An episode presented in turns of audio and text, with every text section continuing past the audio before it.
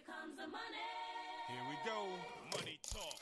Here comes the money. Money, money, money. Dollar, dollar. Dollar, dollar.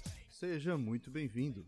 Este é mais um episódio do podcast do portal Finanças Inteligentes. Este podcast também é feito em parceria com o grupo de líderes empresariais aqui do estado de Santa Catarina. Hoje é sexta-feira, dia 8 de outubro de 2021. Eu sou Victor Silvestre, assessor de investimentos, e vim aqui lhe trazer o resumo do mercado. E nesta semana, o nosso índice Bovespa fechou cotado aos 112.833 pontos, fechando assim no 0 a 0. Brand new money. E o IFIX também fechou a semana no 0 a 0 aos 2.716 pontos. Lá na bolsa americana, o índice S&P 500 fechou cotado aos 4.391 pontos, representando uma alta de 0,78%. Dollar and roll with Já o dólar comercial engatou uma forte alta aos 2,75%, sendo cotado em R$ 5,51. what am I supposed to do? E na maior alta da semana ficam as ações da Cielo, com 12,25% de alta. Os papéis fecharam cotados aos R$ 2,64. Dollar. Bozo in that Do outro lado da moeda, a maior baixa fica por conta das ações do grupo CVC. Com 12,27% de baixa, os papéis fecharam aos R$ 20,12. Nas notícias internas desta semana, o IPCA, o índice oficial da inflação aqui no Brasil, foi de 1,16% no mês de setembro, ante 0,87% no mês de agosto. O número é o maior desde 1994, no começo do Plano Real, quando o índice foi de 1,53%.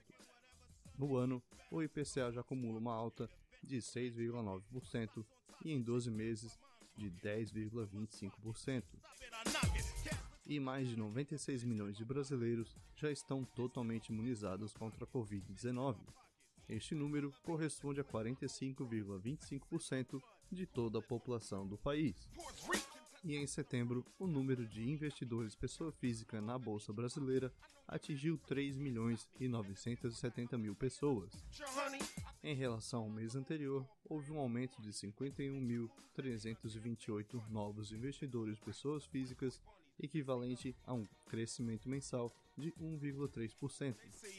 Comparado a 2020, quando encerramos o ano com 3.229 mil contas ativas, continuamos a ver uma alta de 22,9% este ano. No cenário internacional, os dados oficiais divulgados nesta quinta-feira indicam que a produção industrial na Alemanha recuou mais do que esperado no mês de agosto. Em meio a problemas nas cadeias de suprimento, a produção caiu mais de 4% na comparação mensal, após uma alta de 1,3% em julho. E o Senado dos Estados Unidos aprovou na quinta-feira, por 50 votos a 48, a elevação do teto da dívida do país até o mês de dezembro em 480 bilhões de dólares. Também nos Estados Unidos, foi criado 194 mil novos postos de trabalho no mês de setembro, ante 235 mil no mês de agosto. O número decepciona e vem muito abaixo da estimativa de 500 mil novas vagas a taxa de desemprego da população ativa caiu para 4,8%. whatever son they get. E na semana que vem teremos o Boletim Focus na segunda-feira e na terça o feriado de Nossa Senhora Aparecida. Estes foram os destaques para esta semana. Nos siga nas redes sociais no arroba Finanças Inteligentes.